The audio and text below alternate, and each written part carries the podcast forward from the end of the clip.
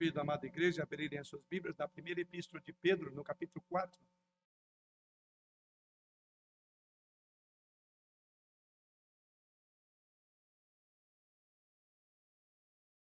Primeira epístola de Pedro, no capítulo 4. Ter aí os primeiros seis versículos deste capítulo. 1 Pedro, capítulo 4, a partir do verso 1, através da sua santa e bendita palavra. Ora, tendo Cristo sofrido na carne, armai-vos vós do mesmo pensamento, pois aquele que sofreu na carne deixou o pecado, para que no tempo que vos resta na carne, já não vivais de acordo com as paixões dos homens, mas segundo a vontade de Deus. Porque basta o tempo decorrido para terdes executado a vontade dos gentios, tendo andado em dissoluções, concupiscências, borracheiras, orgias, bebedices e em detestáveis idolatrias. Pois isso, ou por isso, difamando-vos, estranham que não concorrais com eles ao mesmo excesso de devassidão, os quais hão de prestar contas àquele que é competente para julgar vivos e mortos. Pois para este fim foi o evangelho pregado também a mortos, para que, mesmo julgados na carne, segundo os homens, vivam no espírito, segundo. Para aqueles que têm acompanhado a exposição, da nossa meditação nos últimos tempos, a primeira epístola de Pedro, você deve ter notado uma profunda ênfase no sofrimento. E não seria diferente, porque essa carta é exatamente para uma igreja perseguida, uma igreja sofredora. É um fio, por assim dizer, que percorre todo a primeira epístola de Pedro. Irmãos, bem lembram da expressão dele na abertura deste livro, este, é, da sua primeira carta? Ele nos chama ali de forasteiros, chama-nos de perseguindo, de, de peregrinos. Somos também chamados de exilados no próprio texto, na abertura dessa carta. Somos sim, como diz o apóstolo Pedro, somos forasteiros, somos marginais, somos minoria. Essa é a questão. Aliás, hoje é uma palavra que as pessoas têm usado muito, né? Mas nós somos, de fato, no contexto dessa carta, e por que não dizer no contexto do mundo, realmente uma esmagadora minoria.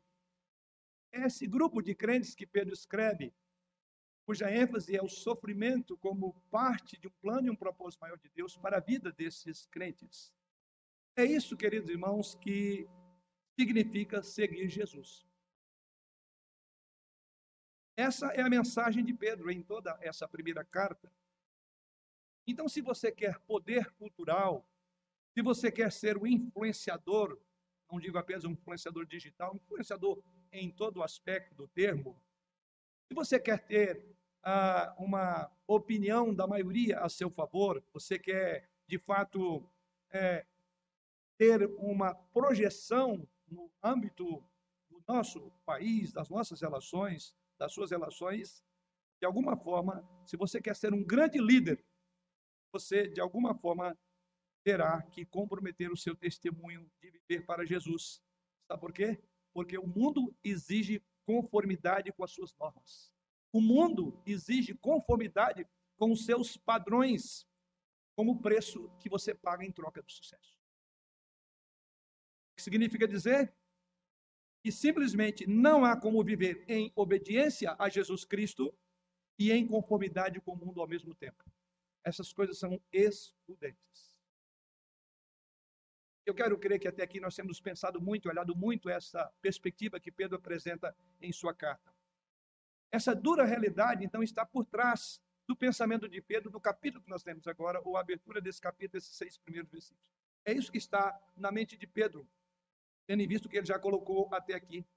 O que fato, de fato é que Pedro quer que nós entendamos qual é o caráter, qual é o curso de sermos chamados à semelhança de Jesus Cristo. Aliás, é o nosso tema desta noite, chamados à semelhança de Cristo.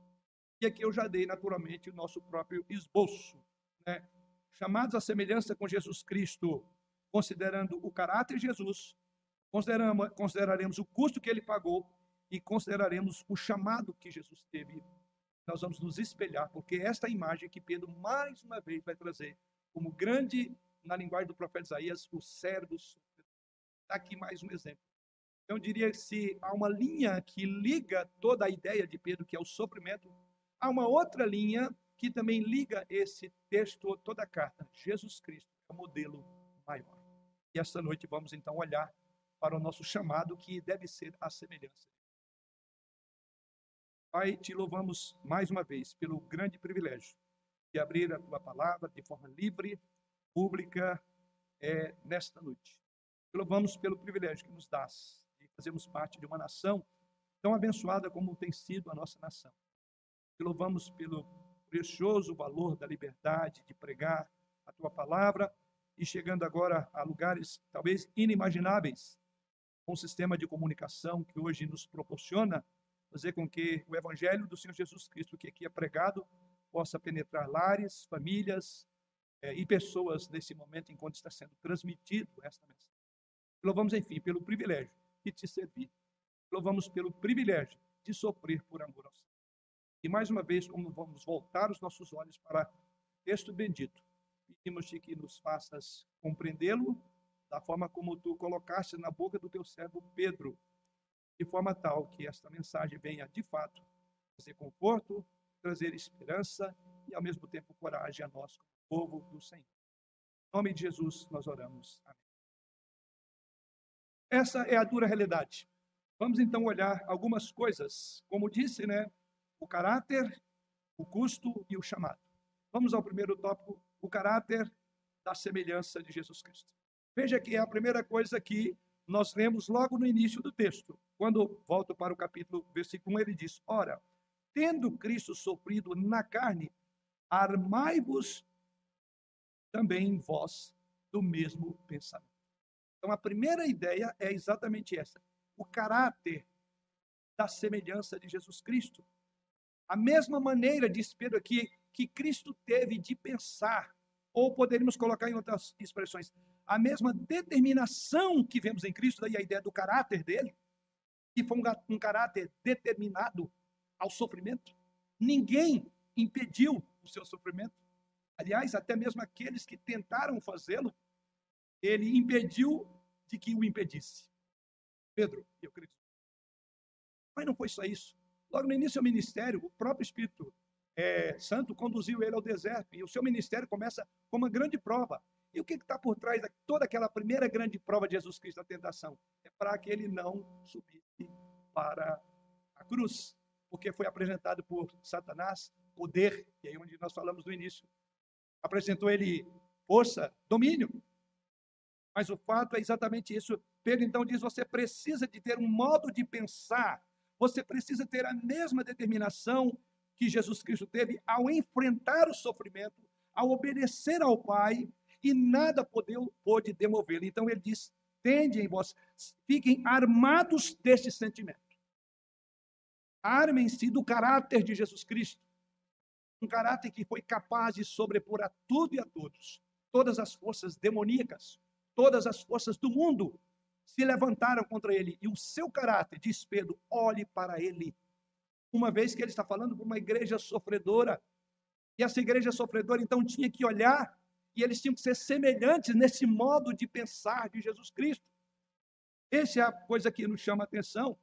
Ou seja, o modo como ele encarou o sofrimento é a mesma forma, ou da mesma forma, Pedro diz: armem-se desse pensamento. Essa exortação básica que Pedro coloca aqui, quando a palavra armai-vos, a ideia aqui não é de passividade, é a figura de alguém que se prepara intencionalmente para combater no combate. É a figura de um militar que se prepara para intencionalmente entrar na guerra. Então, esse armar aqui não tem uma ideia de uma pessoa que se acorvarda e como ela, quando ela está é, encurralada, por assim dizer, então ela vai se responder de alguma forma. Ele diz, não, na verdade, antes que a batalha venha, você já se prepara para ela. Então é isso que Pedro diz. A primeira coisa, se queremos lidar com as lutas deste mundo e sermos vitoriosos, como ele foi, a primeira coisa ele diz: armem-se desse caráter. Mas eu quero destacar aqui duas coisas básicas nessa primeira exortação de Pedro. A primeira delas é que quando Pedro ele está escrevendo aqui em antecipação ao sofrimento que é esperado por parte da vida normal daquele que é crente. Nós já lembramos bem, até aqui não havia se instaurado, a partir de Nero, a perseguição contra a igreja. Era mais oral, era provocações, nós vimos isso até aqui. Então Pedro está dizendo, prepare-se desde já, porque virá esse momento. A primeira coisa que nos chama a atenção é que Pedro chama uma igreja para ser uma igreja sofredora antes mesmo que o sofrimento chegasse. Eles já se armem desse pensamento. Ou seja, Pedro quer, por assim dizer, antecipar os sofrimentos que faz parte, fazem parte da vida. Então, por isso que ele diz no verso 1, armai-vos, diz o apóstolo Pedro, ele diz, armai-vos para a luta da fé, armai-vos para a boa obediência no sofrimento quando você estiver no campo de batalha. O que Pedro está dizendo é, não se surpreenda quando o sofrimento chegar, e ele chegará. Essa é a ideia de Pedro com a, esse verbo colocado numa ação que se prepara para algo que ainda não aconteceu. O que significa com isso é que seguir a Jesus Cristo, tomar a sua cruz, seguir os seus passos, naturalmente nos levará ao lugar que levou Jesus Cristo. No caso dele, a crucificação. Aliás, essa é a afirmação de Jesus Cristo quando ele, em Lucas 9, 23, disse: Se alguém quer vir após mim, a si mesmo se negue, dia após dia, tome a sua cruz e siga. E é isso que ele ordenou, o que ele disse para nós fazermos é o que Pedro chama atenção. Arme-se de um pensamento que estava na mente de Jesus Cristo. Ou seja, que ninguém te pega, venha pegá-lo desprevenido. Você tem que preparar já. Então, a primeira ideia, usando a expressão que Pedro coloca. Mas um segundo ponto a ser destacado aqui ainda é o fato que Pedro também coloca de que ele está escrevendo não só antecipando o sofrimento que haveria de vir e viria, mas em segundo lugar, a primeira coisa que ele diz é que deve haver uma preparação para a qual ele chama a você particularmente ter ela em mente. Então ele usa a palavra armai-vos vós do mesmo pensamento. Ou seja, a batalha ainda não começou, ela virá. Então a primeira coisa que você precisa é de preparar psicologicamente para essa batalha. Daí porque ele diz: armai-vos deste pensamento. Isso está no versículo 1. Armai-vos vós do mesmo pensamento. Portanto, então, o que Pedro está dizendo aqui, que não é uma questão de comportamento, mas de perspectiva, de uma atitude, de uma convicção que você deve preparar para ela. É nessa área que muitos de nós têm lutado, ou seja, entender o sofrimento na perspectiva do crente. Porque realmente nós consideramos que o sofrimento não é parte da nossa experiência. Você diz sofrimento? Comigo não. Achamos que as nossas vidas confortáveis são nossas por direito. O que Pedro está dizendo, nós não temos direito de ter uma vida confortável. Temos que tomar cuidado para não comprar as mentiras tão grosseiras que têm sido proclamada por pregadores daquilo que é chamado entre nós de teologia da prosperidade, que ensina é, você fazer afirmações do tipo: em nome de Jesus eu ordeno, em nome de Jesus eu repreendo, em nome de Jesus eu não aceito isto ou aquilo e aquilo outro. Então o Pedro está dizendo: prepare a sua mente para que você não venha querer reivindicar aquilo que você não tem direito.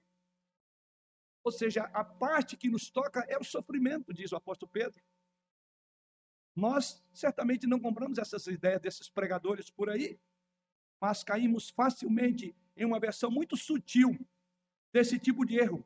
Porque muitas vezes nós acreditamos que se nós apenas lermos a Bíblia, se nós oramos ao Senhor o suficiente, se nós criamos os nossos filhos através de um grande padrão de moralidade, se nós temos boas práticas no trabalho, se somos pessoas decentes e trabalhadoras, se cumprimos com o nosso dever, entregamos o nosso dízimo, entregamos as nossas ofertas, então Deus deve nos dar uma vida folgada, mansa e tranquila. Esse tem sido um pensamento. Não advogamos a teologia da prosperidade, mas quantos de nós não tem esse tipo de expectativa? Por que, que eu digo isso? Se pensarmos assim, quando o sofrimento vier, como de fato ele virá, a sua fé sofrerá um golpe muito sério, querido irmão. Sabe por quê? Quando aquelas pessoas dizem, olha, eu na verdade orei, eu, afinal de contas, dei, eu contribuí, eu fui gentil, eu acredito em Jesus e então não entendo porque isso está acontecendo comigo. Não é assim que nós fazemos, né? A nossa lógica, quando o sofrimento vem. Eu achei que Deus estava do meu lado. Pedro diz: não, armem-se de, um de um pensamento do pior que pode vir.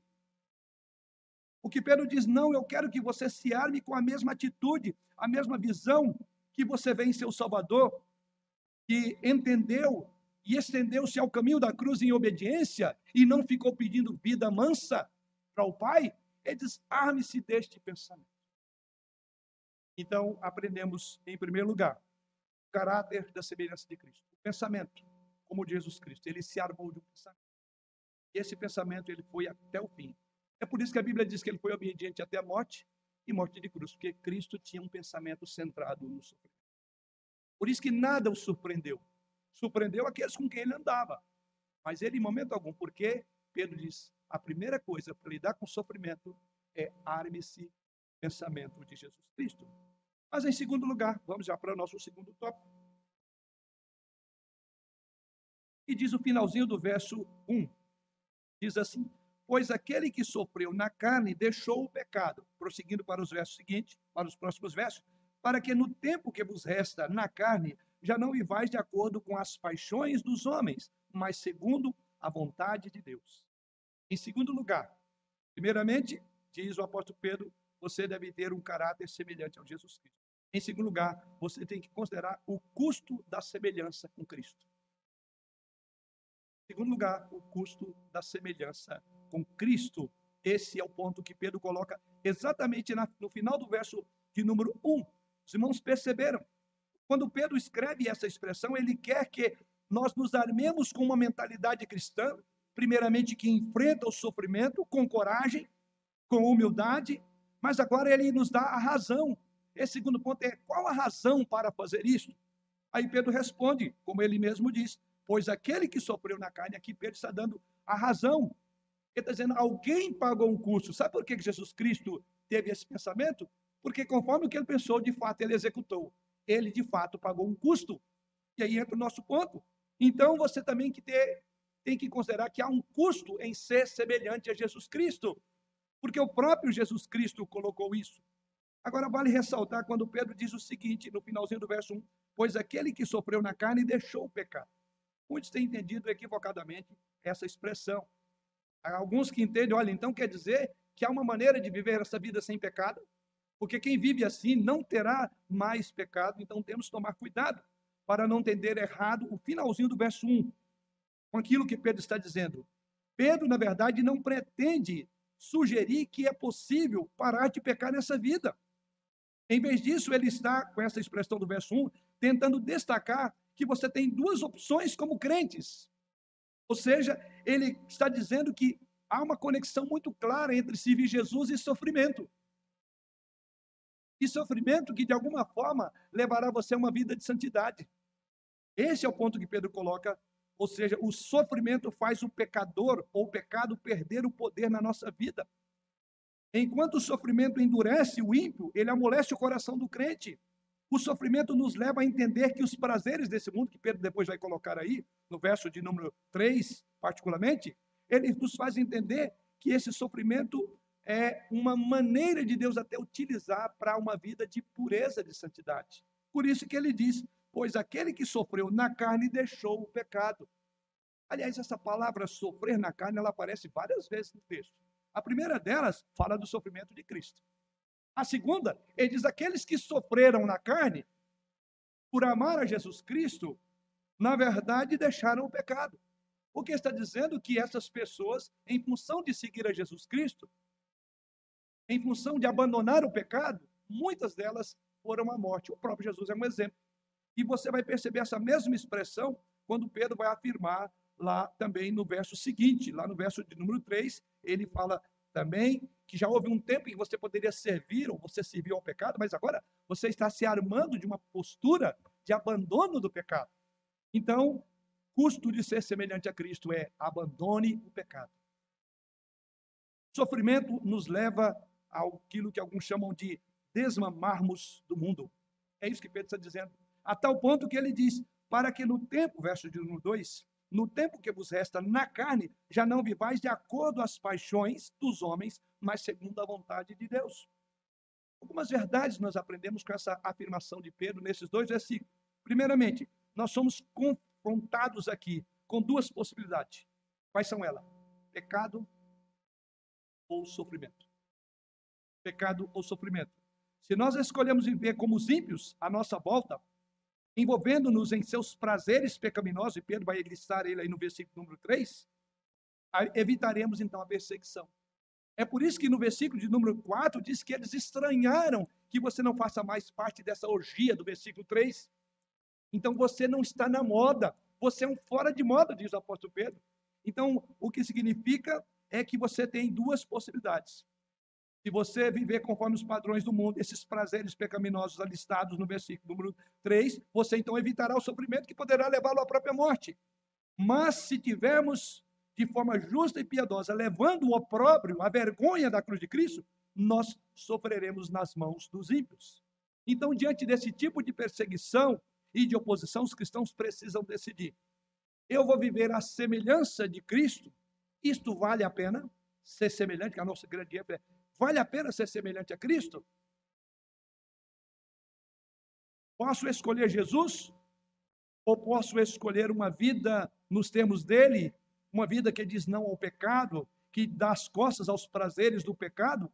Ou eu posso escolher o mundanismo e me misturar e promiscuir com a mundanidade? É isso que Pedro está dizendo. Se eu escolher o primeiro, se eu escolher Jesus Cristo, Pedro está dizendo, vai doer poderá inclusive ter a própria morte. Porque ele diz aí que eles, esses que sofreram na carne, deixou o pecado. É isso que o versículo 1 está nos dizendo. Qual dos dois você vai escolher? E é por isso que ele prossegue dizendo, verso de número, é, ainda verso de número 1, pois aquele que sofreu na carne deixou de pecar. Eles se afastaram do pecado, eles abandonaram o pecado por amar mais a Jesus Cristo. Como eu disse logo no início, se você quer posição social, se você quer ter um nome no contexto da nossa sociedade, você não tem como fazer isso e continuar temendo a Deus, porque as coisas são excludentes. Poderes do mundo, como diz a palavra de Deus, o mundo inteiro jaz no maligno. E é exatamente o que Pedro está dizendo, que essas pessoas não escolheram os poderes do pecado. E por elas amarem a Jesus Cristo, elas morreram isso logo mais à frente. Mas morreram. Pense nisso. Mas haja também como Cristo viveu. A ideia que fica a pergunta é: eu preferiria ter Jesus com as provações do que ter o pecado e amizade com o mundo. Ou mesmo eu prefiro ter Jesus com as feridas do que pecar contra os louvores terrenos. Foi exatamente isso que eles fizeram. Eles dizem aí: viver o resto do tempo na carne, verso de número 2, não mais pelas paixões humanas, mas pela vontade de Deus. Ele vai dizer, sabe por quê? Você já se viu muito tempo essa vida. Está na hora de sacrificar-se, de sacrificar o pecado na sua vida, para você ter Jesus Cristo. Por que devemos então resistir ao pecado? Por que Pedro nos encoraja tanto? Eu diria que a razão básica é porque o pecado causou um terrível sofrimento em Jesus. Então, quando você vive em pecado, você está ignorando o sofrimento, prezando o preço do Calvário. É inadmissível um crente em sã consciência viver em todas as práticas que veremos no versículo 3 e ao mesmo tempo dizer que ama Jesus, porque essas coisas são conflitantes. Não há como andar nos dois caminhos. Como o próprio Jesus Cristo afirmou: quem não é comigo é contra mim. Por certo, muitos de nós aqui, em algum momento da nossa história, da nossa peregrinação cristã, fez ou fará escolhas dolorosas entre Cristo por um lado ou amizades, prazeres, status por outro. E é isso que Pedro está colocando aqui. Quem sabe muitos aqui, por causa de Jesus Cristo, teve que deixar, por exemplo, um amigo, quando percebeu que esse amigo, quanto mais perto de Jesus você estava, mais longe de você ele ficava. Muitos tiveram que fazer isso na sua vida, quando chegaram ao conhecimento do Evangelho. Então, você teve que decidir o que eu amo mais: a Jesus ou os meus supostos amigos? Se são meus amigos, aquilo que eu mais quero bem, então eu tenho que abraçar o pecado. Eu tenho que abraçar o mundanismo, que eles tanto gostam. Esse é o preço desse tipo de amizade.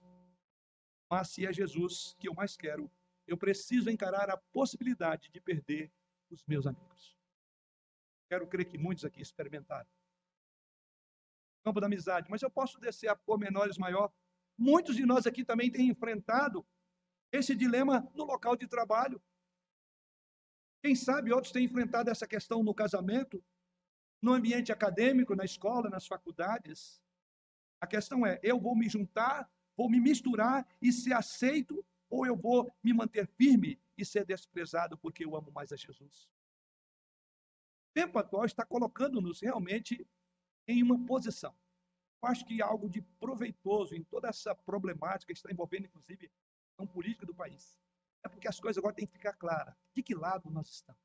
Ou nós amamos a Jesus Cristo e vamos até o fim, ou seja, não temos como ficar agora em dois pensamentos. Aliás, a votação de hoje é entre o sim ou não. Processo de decisão. É uma escolha. Fomos colocados diante dessa escolha. E essa escolha revela o caráter de quem tomou a decisão. É isso que Pedro está dizendo aqui. Você precisa de, de lembrar de que lado você está. Você quer evitar o sofrimento e abraçar o mundanismo? Ou você vai suportar o sofrimento e evitar o pecado? É isso que Pedro está dizendo aqui. Que lado você estará? Que Deus está fazendo em nosso sofrimento? Essa talvez seja a pergunta diante dessas duas expressões que Pedro usa. O que Deus então está fazendo com o nosso sofrimento, já que não tem condição de levar as duas coisas? Pensar no reino de Deus e viver com o mundo com o pé na terra ou no pecado. Deus está nos ensinando, a mim e a você, a dizer não ao pecado, não a si mesmo e a pegar-se a Jesus no meio do sofrimento. Ele quer que você veja Cristo. Ele quer que você entenda que Cristo é suficiente para os seus problemas, sejam eles quais for. Porque à medida que você se volta do pecado para o Senhor, você haverá de crescer ao nosso tema, a semelhança. Volta do pecado para o Senhor, Deus está esculpindo a imagem de Jesus. Você volta para o pecado, você desfigura a imagem de Cristo na sua vida. E Pedro está dizendo, você precisa definir de que lado você está. Isso pode implicar em sofrimento. A questão é, você está sofrendo porque Deus é bom, não apesar disso. Você sofre porque Deus é bom e não apesar. Eu quero dizer com isso, sofrimento faz parte da agenda de Deus para esculpir a imagem do seu filho, da vida dos seus outros filhos. É parte, é o nosso quinhão, né? é a parte que nos cabe, porque a grande parte desse texto de Pedro fala exatamente isso. Deus está esculpindo a imagem do seu filho em você, afastando você do mundanismo e tornando você semelhante a Cristo. Mas veja agora o que ele diz no versículo 3, prosseguindo ainda dentro dessa ideia. Ele diz: Porque basta o tempo decorrido para terdes executado a vontade dos gentios, tendo andado em dissoluções, concupiscências, borracheiras, orgias, bebedices e em detestáveis idolatrias. Assim, o que Pedro coloca aqui é que está na hora de você encarar a realidade. Ele diz: seja realista. Essa é a ideia de Pedro aqui. Você precisa ser realista sobre uma nova vida com Jesus. A nova vida com Jesus não pressupõe mais essas coisas que você tem que ter deixado. Então aqui ele nos dá uma longa lista de pecados, pecados que eram característicos, que marcaram a sua geração, ou seja, a geração de Pedro, como esses pecados também marcam a nossa geração. Mas note que ele diz que essas pessoas, que eram práticas do passado, ele diz é uma coisa que ficou no passado, ou seja, a santidade não pode ser adiada. O que Pedro está dizendo é que santidade adiada é desobediência. O que significa dizer que Pedro está falando para uma igreja e crentes que estavam vivendo nisso. Ele diz: vocês estão adiando a santidade. Não é possível. E aqui Pedro vai falar de uma forma muito contundente. Ou seja, santidade adiada é desobediência. Eu acho que muitas vezes nós temos dificuldade de aceitar isto. Santidade adiada é desobediência. O que eu quero dizer? Porque nós barganhamos conosco mesmo. Deixe-me ilustrar isso. É mais ou menos, olha, é, eu estarei melhor mais tarde. mas agora vou assistir a essa cena de perversão no meu celular, no meu laptop. Mais tarde, amanhã vou deixar pornografia. Amanhã vou deixar de assistir filmes imorais. Mais tarde, mais tarde. Vamos achar que eu estou sendo forte. Eu vou depois chegar aos termos, não vou trabalhar eles aqui, mas essa é a ideia dos termos que Pedro usa. Eu também poderia ilustrar isso de uma outra forma. É, que nós temos dificuldade porque nós barganhamos conosco mesmo. Ou seja, depois dessa noite não beberei mais nenhuma gota de bebida alcoólica. Ou esta é a última vez, eu prometo, mas agora é o nosso momento. Sensualidade, paixões, embriaguez, está aí, orgias, bebedeiras, idolatria sem lei. Esses não são pecados antigos. Essas são uma decisão, ou melhor, uma descrição da nossa sociedade. E não apenas decisão ou, ou descrições de incrédulos. Pedro diz: vocês cristãos, é isso que Pedro está dizendo, isso é que chama atenção. Nessa expressão do versículo 3, ele diz: Vocês cristãos, a quem eu estou escrevendo, eu estou avisando que este comportamento pertence ao seu passado e nunca mais ao seu presente. Daí porque santidade adiada é desobediência. Pedro está escrevendo por uma igreja onde essas coisas aconteciam. A nossa geração está cheia de jovens, de crianças, de jovens adultos, vivendo como crentes, mas num submundo perigoso. Ainda mais hoje que nós vemos aí que a, o mundo está em suas mãos. Eu creio que como igreja nós devemos ter nos preparado, como crente, preparado muito mais para as tecnologias que vieram como uma bênção. Mas tem sido destruição em lares, em famílias, em casamentos. Porque vivemos muitos de nós nesse tipo de prática. E aqui Pedro está dizendo, já já não deu tempo. Olha o que ele está dizendo já não vivais de acordo com as paixões, finalzinho do verso de número 2, dos homens, mas segundo a vontade de Deus, porque basta o tempo decorrido. O que está entendendo é, não foi suficiente. Pedro está dizendo que a igreja estava voltando a essas práticas perigosíssimas, que eu ilustrei aqui. Amanhã, amanhã eu deixo a pornografia, amanhã eu deixo a imoralidade, amanhã eu vou deixar o sexo fora do casamento, porque eu sou, eu sou namorado ainda. Amanhã, amanhã, Grave, por favor, a expressão santidade adiada é desobediência. E Pedro está dizendo: não basta o tempo em que vocês viveram lá, vocês continuam nessas práticas. É assustador. É assustador. Pedro diz: vocês cristãos a quem eu estou escrevendo, vocês não podem adiar a santidade, porque isso é desobediência. Não existe espaço na vida cristã para essas práticas que, no dizer de Pedro, o tempo decorrido para ter executado não basta o tempo decorrido? Não foi o suficiente? Por que você voltou com o pé na lama? Por que você continua flertando com aquilo que teve um preço caro para Jesus? Você está expondo Jesus à cruz, à vergonha. Você não parou, você é um louco irrefletido. Alguém pagou um preço caro.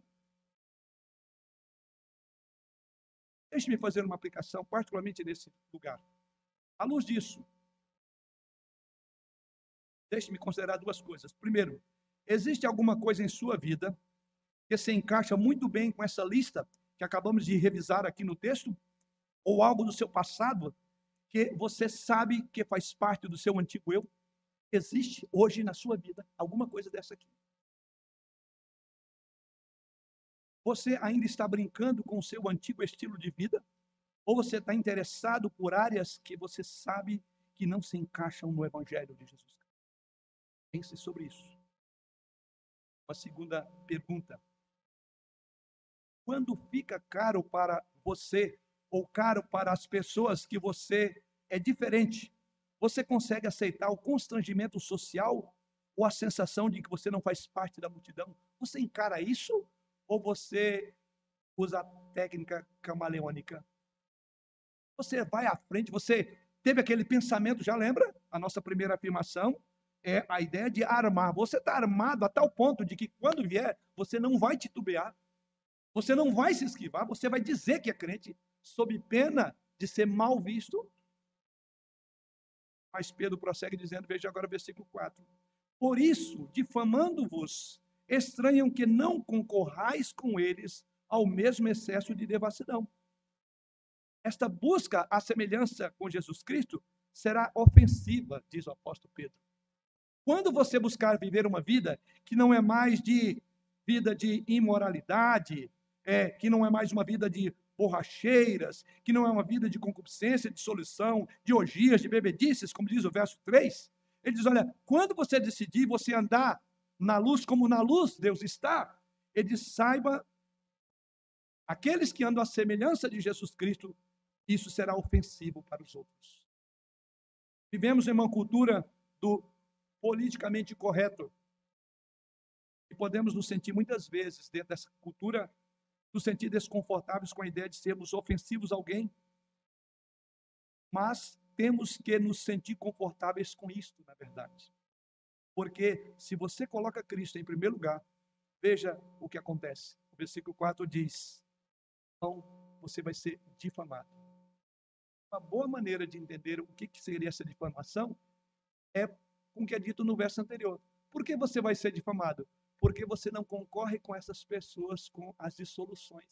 Por isso que ele diz: basta o tempo que vocês estavam lá. Agora saibam, do lado de cá, nós não temos essas práticas. E por não praticarmos, aí Pedro diz: sabe qual é o resultado disso? Vocês vão receber um prêmio. Não é um prêmio Nobel. O prêmio é que vocês, diz o apóstolo, Paulo, o apóstolo Pedro, vocês serão difamados difamados. Aliás, essa palavrinha, se os irmãos olharem, e eu, vou, eu creio que vão lembrar, capítulo 2, versículo 2, nós, 12, nós passamos por lá. 2, 12.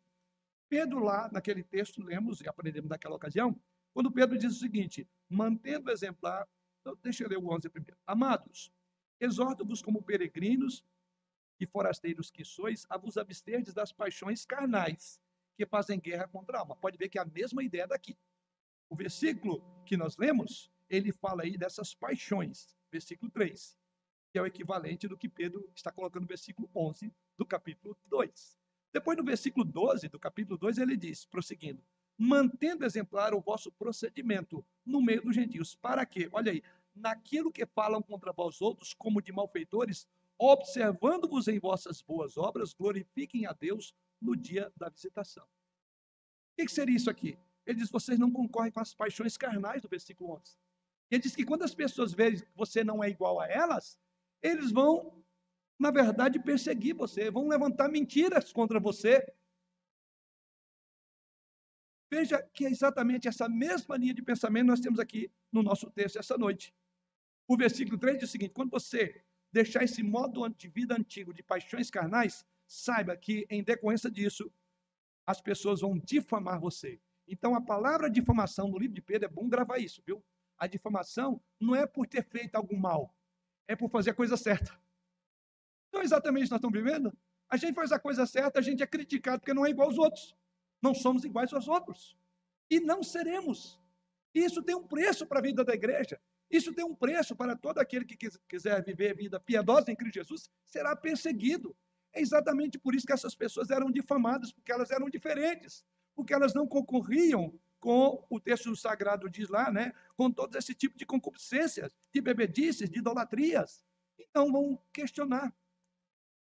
E Pedro está colocando aqui, queridos irmãos, é isso. O simples fato é que os cristãos consistentes são enigmas para o mundo.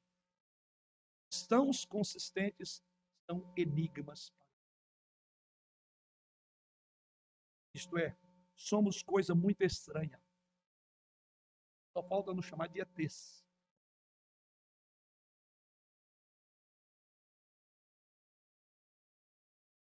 Não envolver em intimidade sexual fora do casamento no contexto hoje?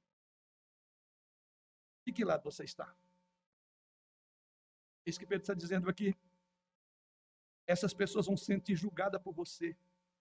Não porque você disse ou fez algo crítico, mas simplesmente porque você não aceita as suas escolhas pecaminosas. Você então agora vai entender porque Pedro chama atenção bem no versículo 3, ele diz: Não basta o tempo em que vocês estavam nisso. Vocês não têm como. Se vocês querem dar uma de politicamente correto, vocês vão entrar nessa devassidão.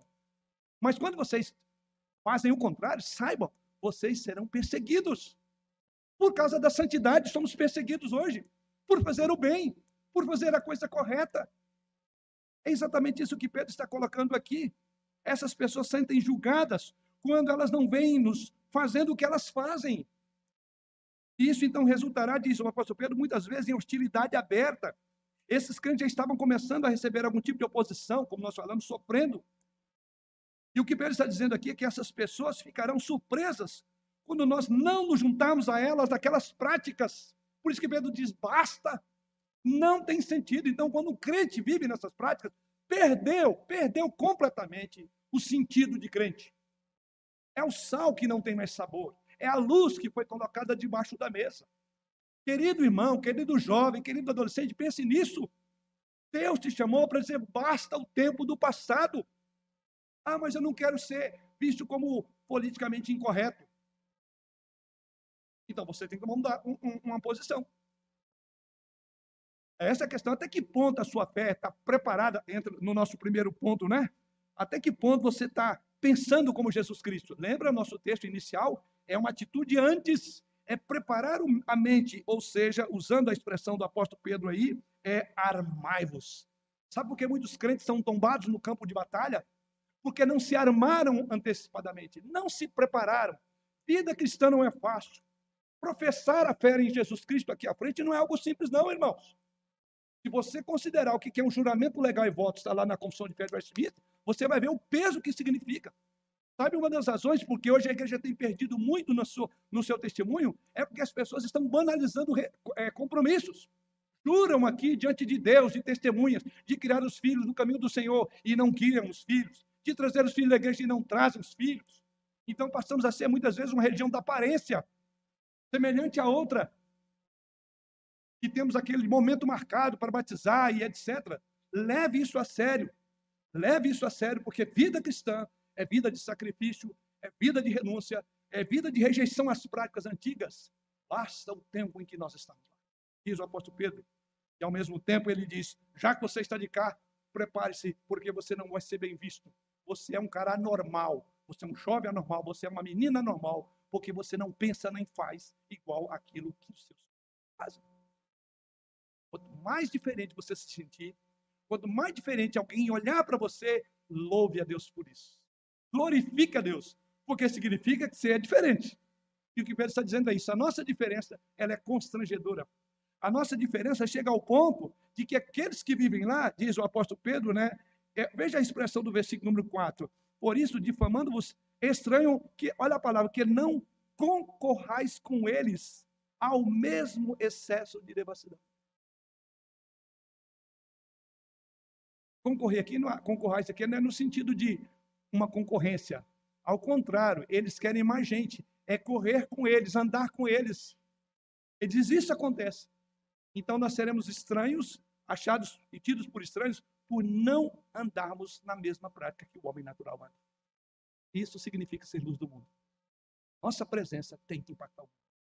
E louvado seja o Senhor, porque a igreja ele prometeu que as portas do inferno não vão prevalecer. E não precisamos ser muitos, não, meu irmão.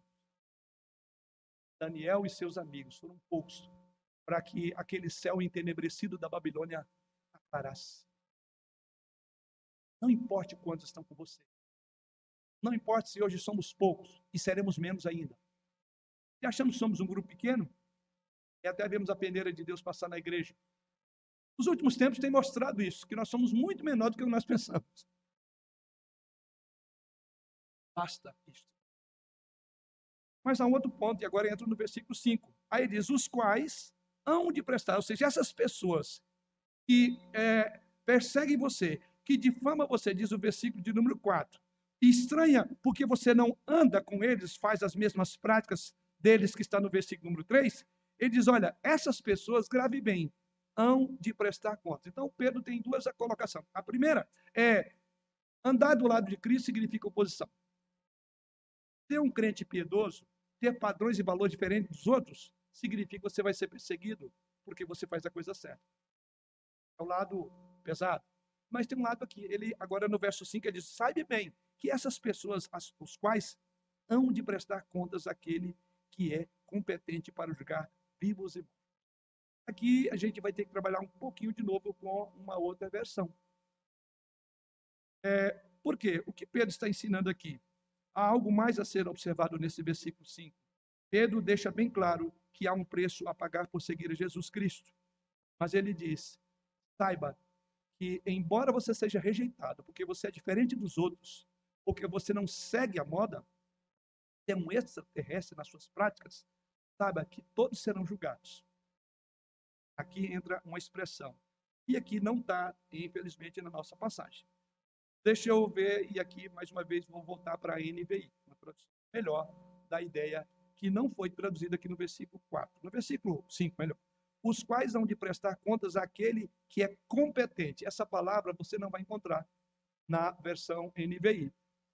Você vai encontrar a palavra, você vai encontrar a palavra mais ou menos assim: é, os quais hão de prestar contas àquele que está pronto para julgar. Tiver NVI vai ver, se puder colocar aí para nós, ótimo. Então, em vez da expressão ser aquele que é competente para julgar, a ideia é que está pronto para julgar. Isso faz muita importância, faz uma diferença. A tradução boa seria essa. Por quê? Esse é o nosso ponto. Eu acho que essa frase aqui é muito marcante. A ideia é ele está pronto. Quem é que está pronto para julgar? Jesus. Isso é uma coisa extraordinária que Pedro coloca aqui. O que Pedro está dizendo é que Jesus Cristo é, é, no momento em que Pedro estava escrevendo, ele diz: ele, nesse momento, aí entra a tradução, está pronto para julgar. O que Pedro está dizendo, olha, sabe o que está acontecendo? Uma igreja perseguida, e perseguida porque faz a coisa certa. Grave bem, Jesus agora já está, aí entra a melhor tradução, ele já está pronto para julgar os vivos e os mortos. Você já se perguntou por que o dia do julgamento ainda não aconteceu? Nós estamos estudando o texto de Apocalipse aqui. E agora chegamos lá no capítulo 6, vamos falar agora sobre o grande dia. A pergunta é: por que, que o dia do julgamento não aconteceu? É porque Jesus não está pronto? O texto está dizendo: não é porque ele não está pronto para julgar. Como se ele estivesse trocando de roupa para uma ocasião especial e ele não estivesse pronto. Não! Aí vem a tradução muito boa. Pedro está dizendo: olha, nesse momento, agora, enquanto essas coisas acontecem, saiba, Jesus já está pronto para julgar. A razão pela qual o dia do julgamento não aconteceu não tem nada a ver com Jesus não estar pronto para julgar. Não há nada nele que ainda não esteja pronto para o julgamento. Ele está pronto, por assim dizer, para fazer o fim acontecer. Então, a pergunta é: por que o atraso? Isso nos remete, então, para a última divisão. O que nós vamos entender? Se Jesus já está pronto, não é por falta do momento dele por que, que isso não aconteceu? A terceira divisão é porque há um chamado para sermos semelhantes a ele também. Vamos recapitular? Vimos o caráter da semelhança de Cristo, um pensamento preparado para a guerra. Vimos que há um custo abandonar o pecado, viver para o Senhor, deixar aquilo da vida do, do pecado. E esse custo é muito alto, porque as pessoas não vão gostar de ver que você é diferente delas. A sua presença, o seu jeito diferente de ser, de alguma forma, está desmascarando o pecado dela. E a segunda ponto. Agora, Cristo, é, há um chamado para sermos semelhantes a Jesus Cristo. Um chamado feito a cada um de nós. Um chamado para tornar Jesus conhecido. Olha o que ele diz. Pois para este fim, verso de número 6, foi o evangelho pregado também a mortos, para que, mesmo julgados na carne segundo os homens, vivam no Espírito segundo Deus. O Pedro quer dizer com isso, isso tem conexão com o que ele disse antes. A ideia é, já que Jesus está pronto para julgar, e a pergunta então seria, por que, que ele não julgou? Aí ele diz, pois para esse fim o evangelho foi pregado. O que está dizendo? Porque há uma pregação a ser proclamada ainda. Há um trabalho a ser feito. E aqui somos chamados à semelhança de Jesus Cristo para trabalhar, para pregar o Evangelho. Essa é a ideia. Cristo precisa ser conhecido ainda. É por isso que Jesus ainda não veio. Não porque ele não esteja pronto, diz o versículo número 5. Ele já está pronto. Agora, ele não fez isso porque existem pessoas perdidas. E o número dos eleitos de Deus não se completou. Existe um trabalho para eu e você fazermos. Então temos que ser semelhante a Jesus Cristo quanto ao chamado. Nós temos um chamado para ser povo pregador, o arauto de Deus, o proclamador, como foi o próprio Jesus Cristo, anunciar as boas novas, porque Jesus Cristo está pronto para julgar os vivos e os mortos, aí vamos entender. O evangelho então deve ser pregado com urgência a todos, assim como foi pregado às pessoas que morreram na época em que Pedro estava escrevendo. Aí você vai entender essa expressão. Pois para este fim, verso número 6, para este fim, o evangelho foi pregado também a mortos. Ou seja, aquelas pessoas que no período que Pedro pregou, na verdade, muitas já tinham morrido. E o evangelho foi pregado a elas. Tanto é que diz que, julgado na morte, porque o salário do pecado é a morte, mas diz o seguinte: segundo a carne, ou seja, que elas haviam, os seus corpos repousaram na sepultura, segundo os homens, mas vivem segundo Deus. Ou seja, crentes que já haviam sido mortos. Uma primeira geração de cristãos da época de Pedro, é isso que ele está dizendo aqui, já estava começando a experimentar a morte por serem cristãos. Logo depois do ministério terreno de Jesus. Então, começa aqui a grande escalada que vai crescer bastante de mortes literalmente física. E o que Pedro está dizendo é que muitos desses crentes já tinham experimentado a morte. Provavelmente alguns desses crentes na época de Pedro pensavam o seguinte: Jesus Cristo não falou que vai voltar? Esses crentes já estavam mortos agora, eles deviam estar projetando naquela época, dizendo assim, mas já não chegou o dia do juízo? Então, será por que, que ainda não chegou o dia do juízo? Agora, essas pessoas de Pedro, elas estão morrendo. E esses que morreram, de certo, haviam pensando: será? Eu estava esperando que Jesus Cristo voltasse. E Pedro explica: sim, bem, Jesus voltará.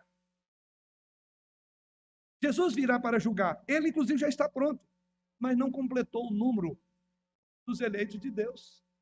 Significa que ainda a igreja será uma igreja sofredora. Aliás, o tópico que nós estamos abordando em Apocalipse é exatamente este. Quando aquelas almas, no capítulo 6 de Isaías, o sexto selo abre-se, o quinto selo abre-se e abre no céu. E o que, que se vê naquele quinto selo? As almas daqueles que morreram estão debaixo do altar de Deus agora. E essas almas estão clamando para dizer, Senhor, até quando vai durar? Há um clamor do céu, no texto de Apocalipse, capítulo 6, quem está acompanhando viu isso lá. E elas clamam por justiça, não própria, mas vindicar a glória de Deus. Então o próprio céu é, por assim dizer, clama para que Deus venha e dá um basta.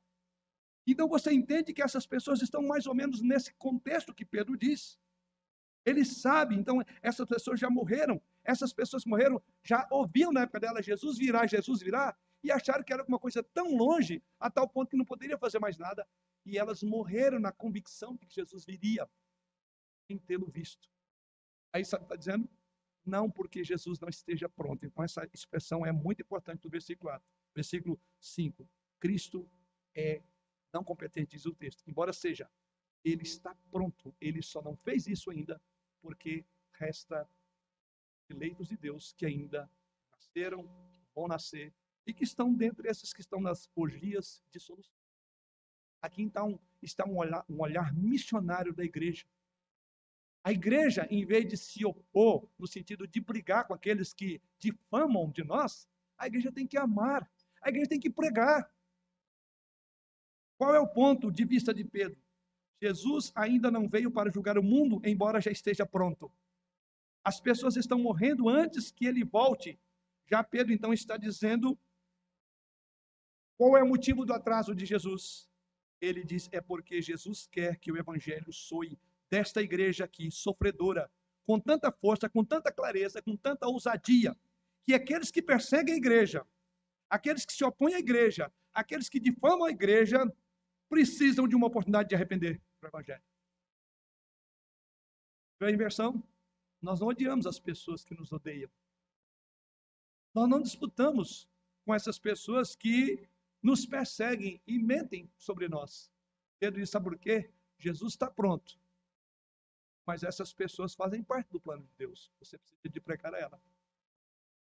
Então, além de não, mais do que não parecermos e vivermos como elas vivem, nós temos que convencê-las. Olha, voltando para o nosso capítulo 2, veja o que Pedro diz lá, verso 12, 2, 12. mantendo exemplar o vosso procedimento no meio de gentios, olha, para que naquilo que falam contra vós outros, como de malfeitores, observando em vossos uh, as vossas boas obras, olha aqui, glorifiquem a Deus no dia da visitação. Deus tem um plano de ser glorificado. E aqueles que haverão de render glórias a Deus são os que hoje estão andando em dissoluções, concupiscências, borracheiras, é, orgias, bebedices e idolatria. Saiba, é do meio dessas pessoas Deus tem os seus eleitos. E é por isso que Jesus está pronto para julgar, mas ainda não veio. Você sabe quem são eles? Sabe quantos faltam? Nem eu. Então significa que nós precisamos olhar com o olhar de Jesus Cristo. Há um chamado para sermos semelhantes. O princípio, então, que Pedro está tentando colocar nos corações e nas cabeças dos seus leitores e nossa, é que o sofrimento por Cristo é real. Então, arme-se ou prepare-se. Mas escolher servir a Jesus Cristo significará o sofrimento por outro lado, que as duas coisas não andam juntas. Também significa que quando Deus faz isso, você progride em crescimento espiritual. Deus usa o sofrimento para trabalhar, esculpir a imagem do seu filho em nós. Então, ouça. Por fim, ouça, Cristo está pronto para julgar vivos e mortos. Isso significa então que o tempo é curto. Isso significa então que o fim está chegando. Isso não vai durar para sempre. O tempo é curto. Vá e pregue o evangelho do outro lado da rua. Pregue ao mundo sofredor. Pregue a esses que estão nos difamando. A resposta da igreja para, aquelas, para aqueles que perseguem a igreja é: ame aqueles que te perseguem. Pregue, porque Jesus já está pronto. E ele só não bateu o martelo e não travou o relógio do universo, não parou, porque ainda existem entre essas pessoas muitos que, como eu e você, estamos lá, virão para cá. Isso é soberania de Deus. É mais do que resistir às oposições. É trazer aqueles que são desobedientes aos pés de Jesus. Isso é soberania. Deus está dizendo: olha, não se intimide, não. Permaneça firme. E saiba que eu estou pronto para julgar. Mas há pessoas lá dentro. Isso é para mostrar. É a ideia do valente entrando na casa do outro que Jesus Cristo coloca e depois amarra o outro valente. O domínio de Jesus sobre a igreja e sobre o mundo. Então a igreja não pode se acomodar. A igreja não pode reclamar das suas, da, da, dos seus problemas, das suas batalhas. Ao contrário, ela tem que usar dessa batalha para avançar no terreno inimigo. A igreja não pode recuar, ela vai lá para frente de batalha. Ela vai lá nesse ambiente e vai transformar o ambiente. Esse é o papel que cabe a nós como igreja realizarmos. Para concluir, antes de terminarmos, eu quero dirigir-me primeiramente a você. Você que eventualmente ainda não seja um cristão, que eventualmente esteja também nos acompanhando aí do seu lado. Quero que você sinta, primeiramente, com base no que Pedro colocou, a urgência do ensino de Pedro para você. Grave, você não tem todo o tempo do mundo. Jesus já está pronto, é o que Pedro diz. Se está pronto, você não tem todo o tempo do mundo. Muitos daqueles da época de Pedro achavam que Jesus viria. E eles morreram antes de Jesus vir. É esses que estão ditos aí já foram julgados. Então, é a coisa que eu quero lembrar você. Você não pode se dar ao luxo de atrasar. Lembra as virgens? Não cabe atraso no tempo de Deus. Não tem jeitinho brasileiro. Não é a hora nossa, é a hora de Deus. Deixar para amanhã, o amanhã leva à terra do nunca. Pense nisso. Quem deixa para amanhã, o amanhã leva à terra do nunca. Como a santidade para ser posta depois é desobediência. Amanhã não será suficiente para levar a sério o que Jesus Cristo ele já está pronto para julgar. Ele está pronto agora para julgar vivos e mortos. Ninguém sabe o dia e nem a hora. Ele virá, como ele próprio diz, como ladrão à noite. A pergunta é: quando ele fizer isso, você está pronto?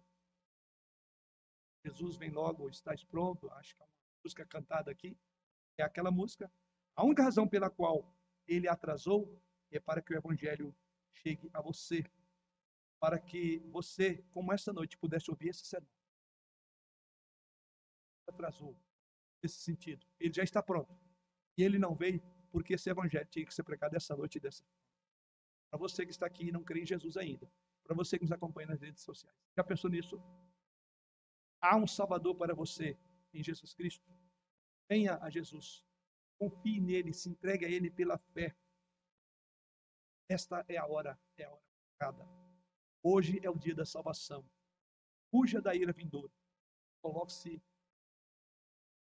Já que ele está pronto, saiba disso. É momento. Não vai por roupa, não vai se preparar. Ele está, a palavra é, ele está pronto. Só não fez isso ainda por amor a você. Não fez isso ainda para você ouvir essa mensagem. Mudar a sua. Fala aos crentes. Nós vimos que basta o tempo que nós servimos ao pecado, às dissoluções. Jesus está pronto para você também, meu irmão. Você é jovem, você é adolescente, você... ele está prontíssimo. Basta o tempo vivimos nessas, Pedro diz. É hora de abrir os olhos, igreja. É hora de, como crente, darmos um bom testemunho de Cristo. É hora de sermos o bom perfume de Cristo para a nossa geração.